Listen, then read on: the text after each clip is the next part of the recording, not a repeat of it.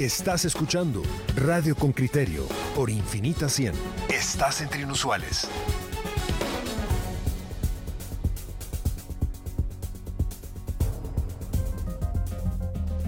Coyuntura. Bueno, como nos decía don Luis Miguel esta mañana, 26 eh, aspirantes a fiscal general, leía la noticia de prensa libre, son los expedientes finales que, que ayer se recibieron prácticamente todos o la mayoría de última hora, pero ahí están cumpliendo los plazos. Vamos a escuchar una nota de don José Manuel Patzán y luego vamos a hablar con dos personas que controlan estos temas y nos van a dar su parecer técnico y seguramente de percepción. Oigamos primero a don José Manuel Patzán. Reportero con criterio. En total, 26 aspirantes a fiscal general y jefe del Ministerio Público para el periodo 2022-2026 presentaron su hoja de vida ante la Comisión de Postulación. Las organizaciones sociales que fiscalizan el proceso ven una baja participación en un proceso de inscripción donde prevalecen los perfiles desconocidos y otros señalados por su mal desempeño. En 2018 fueron 39 abogados quienes presentaron su hoja de vida, entre ellos Consuelo Porras, designada como fiscal general y quien pretende su reelección. Su expediente fue enviado ayer con un mensajero y quedó inscrita como aspirante. Porras ha sido criticada por los constantes cambios que ha efectuado en el Ministerio Público, por el desplazamiento y salida de integrantes de la Fiscalía Especial contra la Impunidad FESI y por ordenar la captura de fiscales que investigaron casos de corrupción. Otro de los aspirantes es Jorge Luis Donado Vivar, actual Procurador General de la Nación. En 2014 participó en el mismo proceso pero fue excluido por no cumplir los requisitos. En 2019 también presentó su hoja de vida para ser magistrado de sala de apelaciones, pero la Comisión Internacional contra la Impunidad en Guatemala, CICIG, pidió que fuera excluido. Donado Vivar fue abogado del exfiscal Álvaro Matus, quien tenía un proceso abierto por supuestas irregularidades en el manejo de la investigación del asesinato de Víctor Rivera, asesor del Ministerio de Gobernación en temas de crimen organizado. Carmen Aida Ibarra, directora del Movimiento Pro Justicia, organización que fiscaliza el proceso, dice que una comisión politizada y las presiones que luego se ejercen sobre un fiscal general desmotiva la participación. Pero en el 2018 sería perfiles muy interesantes como los jueces Miguel Ángel Galvez, Patricia Gámez, Roberto Molina Barreto, Claudia Escobar. En este caso estamos viendo que hay, abundan muchos de los abogados de los cuales no se tiene mucho conocimiento o no han tenido un ejercicio profesional que los ponga como en primer plano. También acudió Fernando Linares Beltranena, exdiputado del Partido de Avanzada Nacional PAN, litigante conocido por su participación en casos de alto impacto. Durante su periodo como legislador, se vio involucrado en escándalos por sus opiniones como cuando dijo que las personas con discapacidad instituyen un gasto para el país. Marielos Fuentes, directora ejecutiva de Guatemala Visible, dice que esperaban mejores perfiles. Nosotros hubiéramos eh, deseado que algunos abogados que no se han presentado nunca a alguno de estos procesos y que tienen buenos perfiles hubieran podido hacerlo, pero pues se sabía que este proceso iba a ser muy conflictivo, hay mucha presión de muchas partes y hay mucha polarización. Oscar Dávila, actual director de la Comisión Presidencial contra la Corrupción, también presentó su expediente. Ahora dirige una entidad con un presupuesto anual de 11.5 millones de quetzales y cuestionada por la población por sus escasos resultados. Dávila fue viceministro de Gobernación Antinarcótico durante el gobierno de Jimmy Morales. En la lista también figura la abogada Brenda Deri Muñoz Sánchez de Molina, quien integró la lista de seis aspirantes finalistas en 2018. Ha laborado como directora nacional de Procuración del Procurador de los Derechos Humanos y 16 años como fiscal en el Ministerio Público. La abogada Ilsea de Espada, quien presentó expediente en el proceso de 2018, dice que esta vez no participó por cuestiones familiares y considera que muchos abogados que tienen la experiencia tienen mejores honorarios en los bufetes y prefieren no exponerse. José Manuel Patzán, Radio con Criterio. Bueno, hemos escuchado un perfil de algunas de las personas y vamos, vamos a tener dos conversaciones. La primera con don Luis Roberto Aragón. Él es decano de Derecho de la Universidad de San Pablo, pero además es el secretario de la comisión postuladora y de alguna manera hace de, portavoz o de vocero de la misma. Eh, don Luis, buenos días, ¿qué tal? Buen día, Pedro, Roberto y Luis, qué gusto saludarlos. Muy buenos días. Buenos días. ¿Qué tal? Buenos días. Eh, eh, Luis, desde la perspectiva formal, que creo que es la que usted nos va a hablar por, por pertenecer a la comisión, ayer se cerró un plazo. Mm, mm, mm, su opinión, los que hay son muchos, son pocos, esperaban más, esperaban menos. ¿Qué procede? Bueno, sí, eh, como exponíamos el día de ayer que concluimos con el proceso de recepción de expedientes, fue un proceso que inició el día 11, concluyó el día de ayer a las tres y media de la tarde. Y pues como ustedes le dieron seguimiento al proceso, es un proceso durante el cual los primeros prácticamente del, lunes a jueves, de la a miércoles de la semana pasada no recibimos nada. Jueves recibimos dos expedientes, viernes creo que otros eh, cuatro o cinco y hasta el día lunes, el día de ayer, es que la mayoría de aspirantes eh, se presenta. Si lo comparamos con el proceso anterior, tenemos 13 aspirantes menos participando. Y sí, evidentemente creo que eh, a todos nos hubiese gustado contar con, más participantes, pero al final es una elección personal del profesional el, querer participar en estos eventos. Eh, Luis Roberto, muy buenos días. Una pregunta aquí. Bueno, algunos analistas han dicho que eh, eh, la convocatoria ha tenido poca asistencia y, digamos, se atribuyen eh, temas de, estrategia política y miedo a la criminalización, ¿no? O sea, venir y uno presenta su expediente y de repente cómo empieza a ser, caer bajo el escrutinio público y de los medios de comunicación. ¿Comparte usted esos puntos o cree que se debe a alguna otra situación o algo que también que nos refleje por qué ahora hay 13 candidatos menos que lo que fue hace cuatro años? Es una, pregunta eh, difícil de, contestar en el sentido que, como decía, al final es una decisión personal. Creo que en Guatemala contamos con, abogados que tienen mucho conocimiento sobre el Ministerio Público, eh, el qué hacer del Ministerio Público. De hecho, es recurrente escuchar a muchos abogados analistas, eh, pero lamentablemente por alguna razón no, no todos participan. Eh, desconozco si existe alguna, algún motivo fuera del, personal, pero eh, evidentemente es un proceso, si lo evaluamos con el proceso de hace cuatro años, es un proceso que, que ha sido mediáticamente y a todo nivel más expuesto, creo yo, y que ha generado también mucha, mucha controversia. Em, yo quería preguntarle si usted cree que tuvo algún efecto en esta baja, digamos, eh, de, perfiles que se presentaron la, polémica resolución de la Corte de Constitucionalidad eh, de la semana pasada, sí, sí, de la semana pasada, si no estoy mal, eh, digamos que le cerró la puerta a cierto tipo de perfil dentro del sistema de justicia de poder participar en un proceso como esto. a lo mejor eso tiene algo que ver con esta baja de perfiles que vimos. Eh, esa es una respuesta personal, no la, no la hago desde mi función de secretario ni en nombre de la comisión. Eh, pues, cuando uno lee la, resolución de la Corte de Constitucionalidad con este amparo provisional, eh, pues no limitaba la presentación de expedientes, pero sí va a tener un efecto a partir del día de hoy en la sesión en la que se deben de evaluar requisitos que de conformidad con el artículo 216 de la Constitución Política de la República, debemos de verificar que los aspirantes cumplan con ser guatemaltecos mayores de 40 años y haber desempeñado un periodo completo como magistrados de cortes de apelaciones o tribunales colegiados eh, o haber ejercido la profesión por más de 10 años. Eh, es probable que ante lo resuelto por la Corte, eh, más de algún profesional haya decidido no, no, no participar pero eh, no limitaba la presentación de expedientes. Va a tener efecto ahora al momento de evaluación de requisitos. Eh, Luis Roberto, ¿cómo unos comisionados como ustedes se, sustraen de, este debate tan,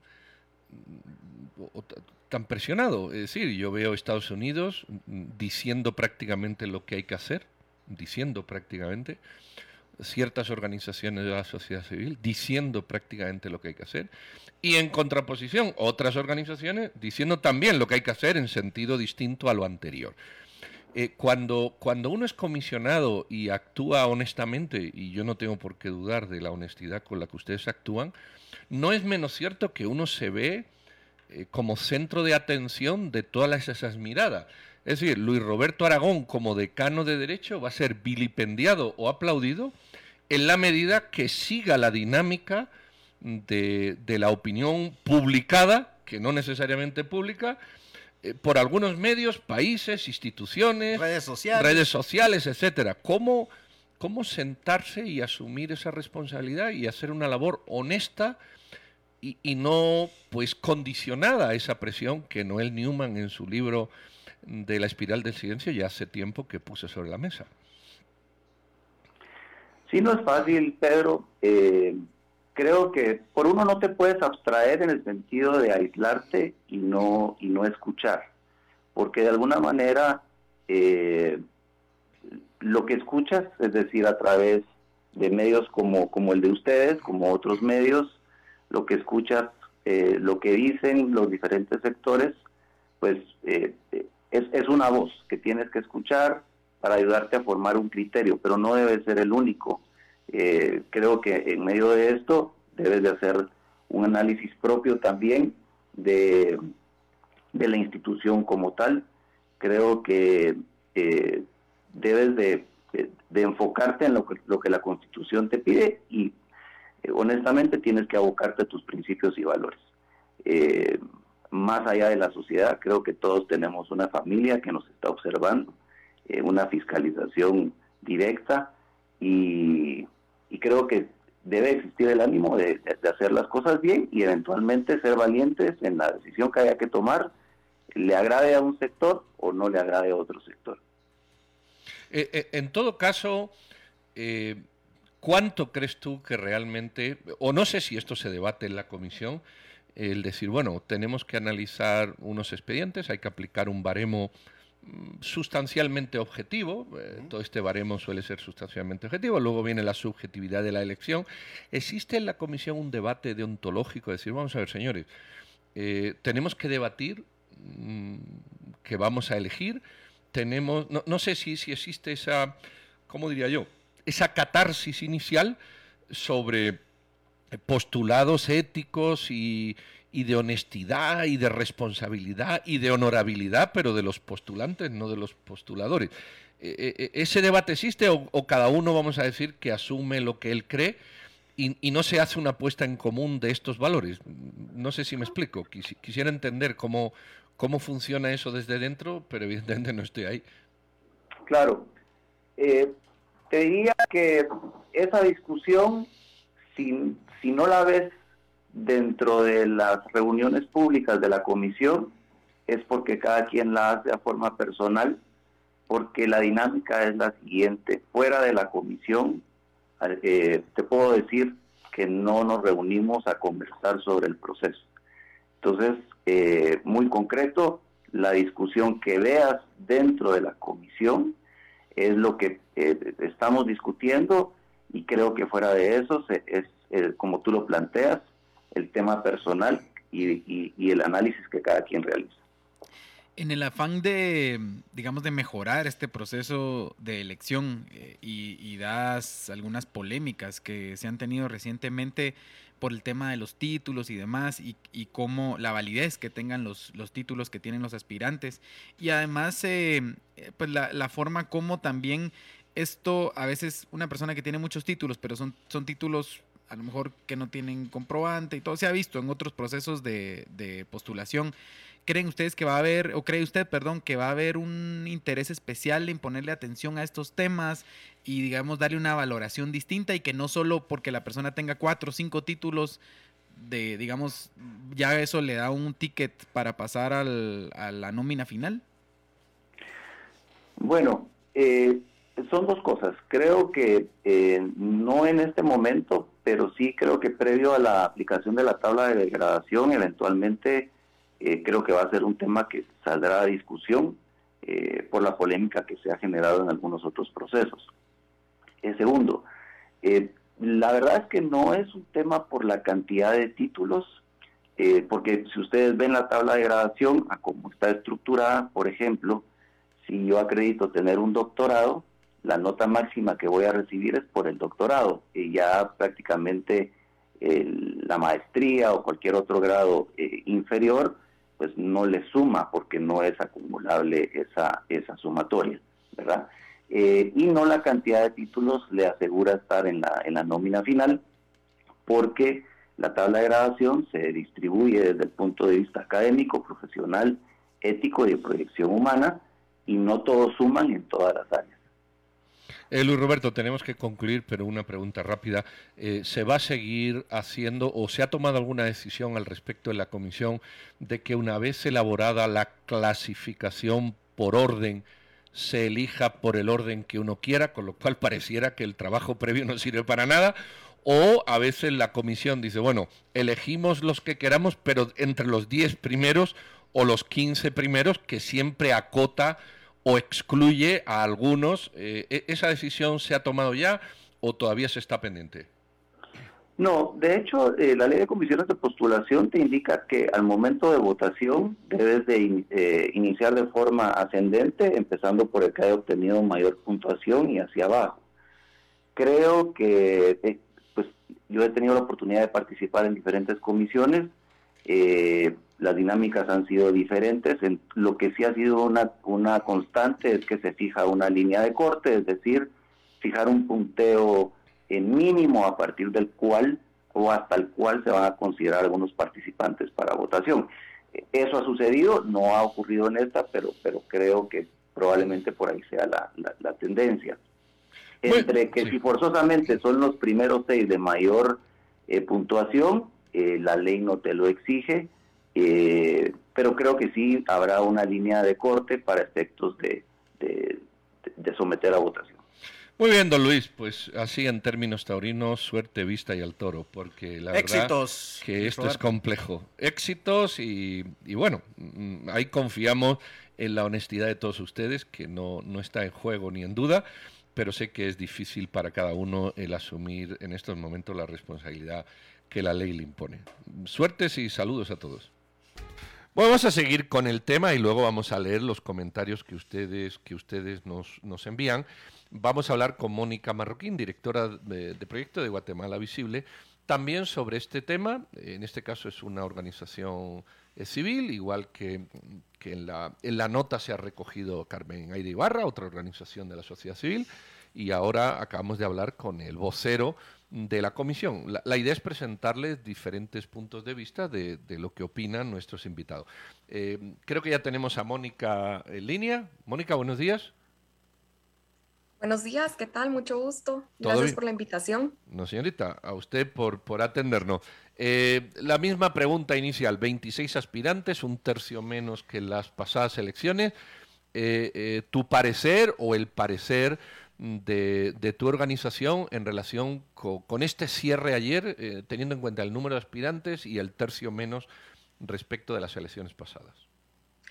Sí, realmente sí esperábamos a que fueran eh, menos postulantes debido al ambiente en el que nos encontramos, ¿verdad? Un ambiente de, mucha desconfianza, de mucha polarización y eh, hablando con distintos abogados, pues veíamos poco pocos incentivos para realmente postularse, ¿verdad? Es decir, em, se someten a un escrutinio, público demasiado fuerte y digamos las redes sociales también, eh, como pueden contribuir, pueden también este, eh, obstruir, ¿verdad? Mucho de, la carrera que ha tenido un, candidato, un aspirante, ¿verdad? Puede venirse abajo con un comentario que no sea fundamentado, con un comentario que no sea con base a un argumento sólido. Se destruyen carreras eh, de eh, aspirantes que han tenido una buena trayectoria. Entonces, someterse a todo esto, pues ha, ha sido realmente más em, un, aspecto para decidir no postularse que hacerlo, ¿verdad? Y sobre todo después de ver, eh, por ejemplo, en este caso del actual fiscal, pues todo lo que se ha sometido, la desacreditación, tanto internacional como en medios nacionalmente. Entonces, creo que todo esto eh, genera que haya menos posibilidades de que los aspirantes quieran postularse. Mónica, eh, em, sobre esto que mencionas últimamente, ¿Qué tanto impacto crees, o digamos, o diferente tal vez a la, elección anterior, precisamente esos dos temas? Uno, eh, bueno, Pedro lo decía antes, yo, yo, yo diría que la comunidad internacional, ahí, tenemos, bueno, Estados Unidos ya dio un veredicto, pero después también tenemos a otro grupo de, eh, países a través de sus embajadas diplomáticas que también están siguiendo esto muy de cerca, o sea, eso de por sí genera una presión, pero también todo lo que está pasando actualmente, hasta qué punto digamos, con lo que está pasando con los fiscales que renuncian, otros que, digamos, han salido al exilio, y, eh, a unos que han, exoperadores de justicia que, que están siendo em, detenidos. ¿Hasta qué punto, digamos, esto, en mi opinión, siento yo que es algo mayor que ha, digamos, contribuido a que no haya tanta gente que decida postularse? Pero quisiera conocer tus impresiones. Sí, eh, todo esto genera un ambiente de, incertidumbre, de saber qué está pasando, eh, por ejemplo, por parte de sociedad civil. Algunos pueden tomar unas posturas, posturas perdón, bastante radicales, pero otros, digamos, que tal vez no conocemos, por ejemplo, desde el lado de Guatemala Visible, no es que conozcamos a profundidad todo lo que está pasando dentro del Ministerio Público o que estemos realizando una investigación de si está bien o está mal lo que está sucediendo, ¿verdad? Lo que conocemos es lo que se ha dicho mediáticamente y creo que así hay una gran parte de la sociedad que tiene esa incertidumbre, ¿verdad? De que, de que bueno, en este momento, justo cuando se está dando este proceso de elección, hay varios fiscales que están saliendo al exilio, ¿verdad? Eh, ¿Por qué está pasando esto justamente en este momento? Eh, se dan otras denuncias, ¿verdad? otros em, otras, otros amparos, otras acciones legales que están sucediendo. Entonces, hay mucha, mucha incertidumbre de realmente quién tiene la razón y quién no, ¿verdad? Eh, porque está muy polarizado el ambiente, las notas, etcétera. Eh, cuesta mucho también tomar una posición porque eh, si tomas una posición, pues eres castigado, si tomas la otra, igual, ¿verdad? Estás en contra de los que están luchando contra la, la corrupción. Entonces, es de verdad eh, un ambiente de tanta incertidumbre que Blanco o negro, ¿no? Ajá, hace, hace mucho no se, no se había vivido así, tal vez en el 2018 todavía se venía con una eh, fuerza, ¿verdad? De sí, combate contra la corrupción, entonces había tal vez un ánimo eh, un poco diferente. y tal vez, Mónica, sí, perdón, no, perdón la interrupción, tal vez esto, digamos, el problema que veo que nos lleva es que quiénes son y tal vez es una pregunta más retórica que otra cosa, pero ¿quiénes son esos perfiles que al final de cuentas sí participan? Porque primero, yo creo que hay que ser un kamikaze para realmente participar en un, en un proceso como este, ¿verdad? Al final, eh, yo dudo que una persona perdón que sea tan, tan, tan honesto, pero que una persona tan, una persona sensata diga, ah, sí, me voy a lanzar, primero someterme al escrutinio público, luego la posibilidad de terminar exilado, terminar eh, con la reputación que puedo tener, o sea, ¿qué, qué persona eh, digamos, en su sano juicio se puede lanzar a un puesto de estos o qué está esperando esa persona. Yo no creo que haya ahí, eh, perdón que sea tan, tan, tan eh, sincero, pero yo no creo que hayan ahí perfiles de personas que, que, digamos, no sé si decir buenas, ¿verdad? Pero personas, digamos, correctas que quieran lanzarse, porque, porque esto realmente es una sentencia de muerte, participar en un proceso de estos, o ser fiscal general es una sentencia de muerte en cualquier vía, ¿verdad? Yo, no creo que haya una salida eh, limpia de eso.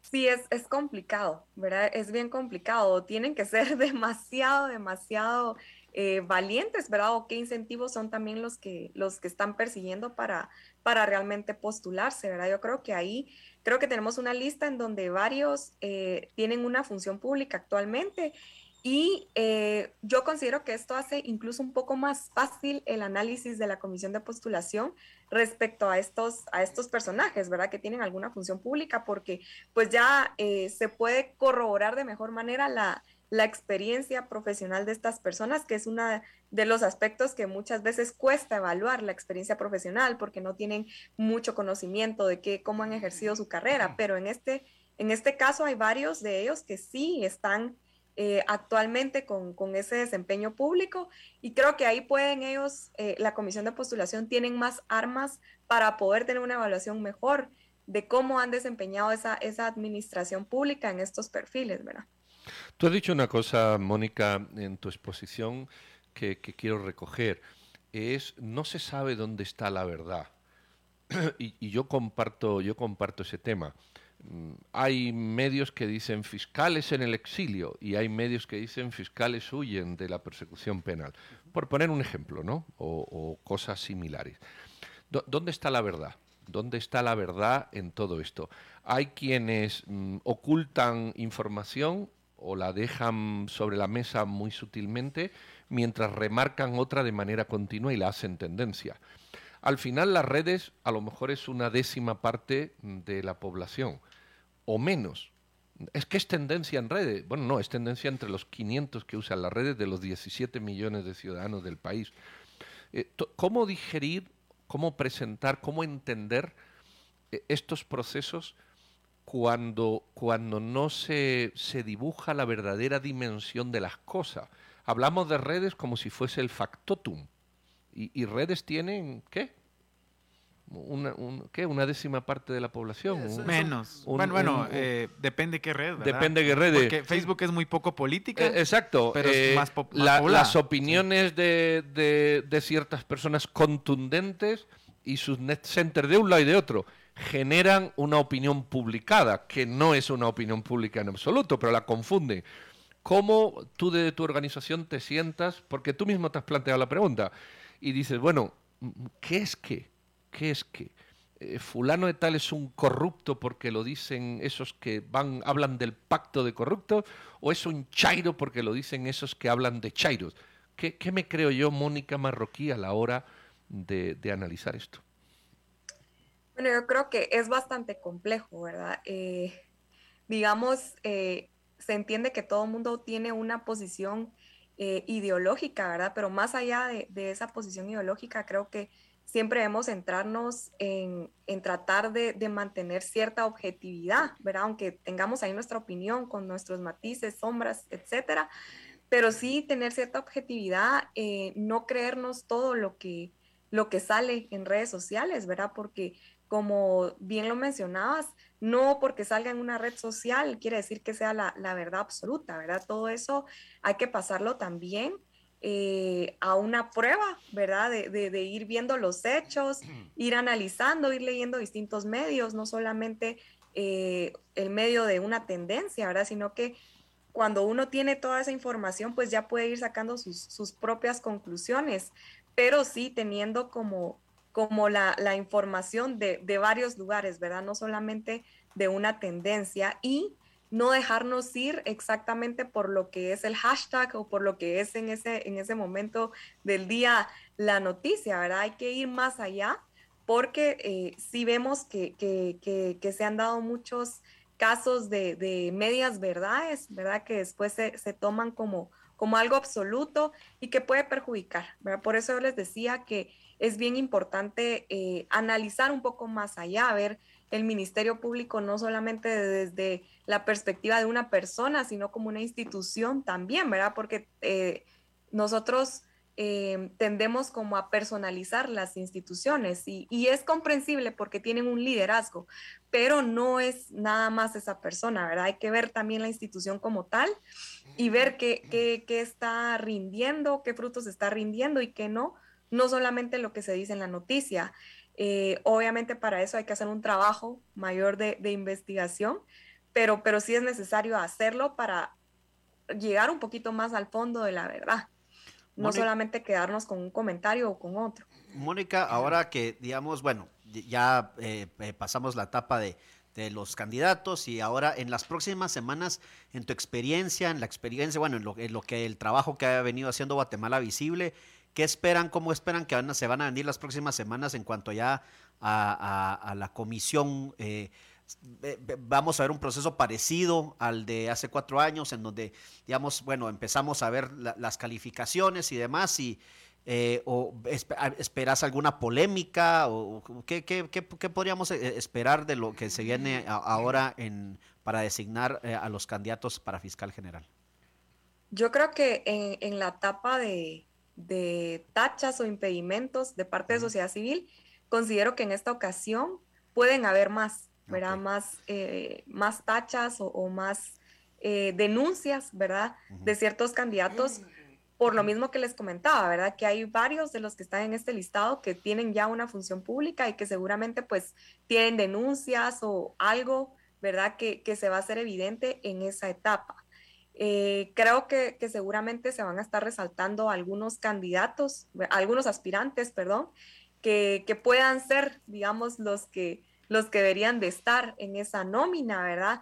Em, seguramente también vamos a ver como lo hemos visto en otros procesos, que eso es de siempre, eh, muchos, muchas acciones legales, ¿verdad? Que de hecho ya el proceso ya lleva más de seis y, Mónica, perdón que te interrumpa, pero muy rápido, ¿ves alguna sorpresa? Porque eh, de cierta forma, hace cuatro años Consuelo Porras no era una figura que realmente eh, sobresalía mucho entre otros candidatos. y después, y fue, bueno, ya fue, fue, el mayor punteo, ya sí, sí, ya habiendo, encontré mi análisis de hace unos años y fue el mayor punteo. Pero tenemos también muchos candidatos poco conocidos. Eh, habrá un caballo negro por ahí, ¿no? Alguien que digamos que precisamente por ser poco conocido tenga un buen por, eh, puntaje y, esa sea, sea, la persona designada. ¿Ves algo así o ves que no, tal vez digamos que sí se va, eh, digamos que sí puede haber cierto consenso en cuanto a quiénes serían tal vez los, los, los, los, los candidatos finales o los que tengan menos tachas, por decirlo así.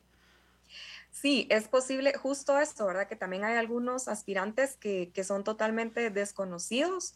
Puede ser que por ahí eh, veamos una sorpresa, ¿verdad? Pero eh, sería uno, creo yo, que, que, podrían meter en el listado de los seis, ¿verdad? Pero de ahí creo que, que lo que se ha venido como, como viendo o especulando va a ser el, la nómina que salga, ¿verdad? de, ahí de, ciertos eh, candidatos que ya, ya se mencionaban desde antes, ¿verdad? Y que justamente los vemos aquí postulándose, seguramente eh, van a estar también dentro, dentro de esa nómina de seis, ¿verdad? Por ejemplo, eh, bueno, en, la ocasión pasada pues estuvo Consuelo Porras con una buena nota, también estuvo Brenda Deri Muñoz con, con buena nota, ¿verdad? Yo creo que estuvieron casi a la par, sí, las dos estuvieron casi a la par. Pero aquí hay perfiles nuevos. Bueno, a, ver, a ver qué sale. Lo cierto es que, mm, que hay que hay, que estar pendiente, hay que mi consejo es que hay que abstraerse en la medida de lo posible de mm, abstraerse en el, en el, sentido de que no te afecte, de que las escuches, como tú has dicho, opiniones de todo tipo y, hacer un análisis sosegado, eh, pausado, y, yo creo que este proceso, igual que el país, está enormemente polarizado, donde ya hay quienes han dicho este sí, este no, sin, sin entrar siquiera a conocer más cosas que el nombre o los apellidos. Y creo que eso no es bueno, esa discusión. Así que, bueno, lo, mejor para ustedes es la observación, al igual que, deseamos, que le deseamos anteriormente al decano de la San Pablo en la ejecución. Ahí estaremos, Mónica, hablando más adelante cuando esto dé otro paso de estos de enano, de gigante o de cangrejo, si, si procede. Y, y, bueno, te despedimos y te agradecemos la charla que has tenido con nosotros. Muchas gracias, Mónica. Muchas gracias a ustedes. Feliz día. Feliz día.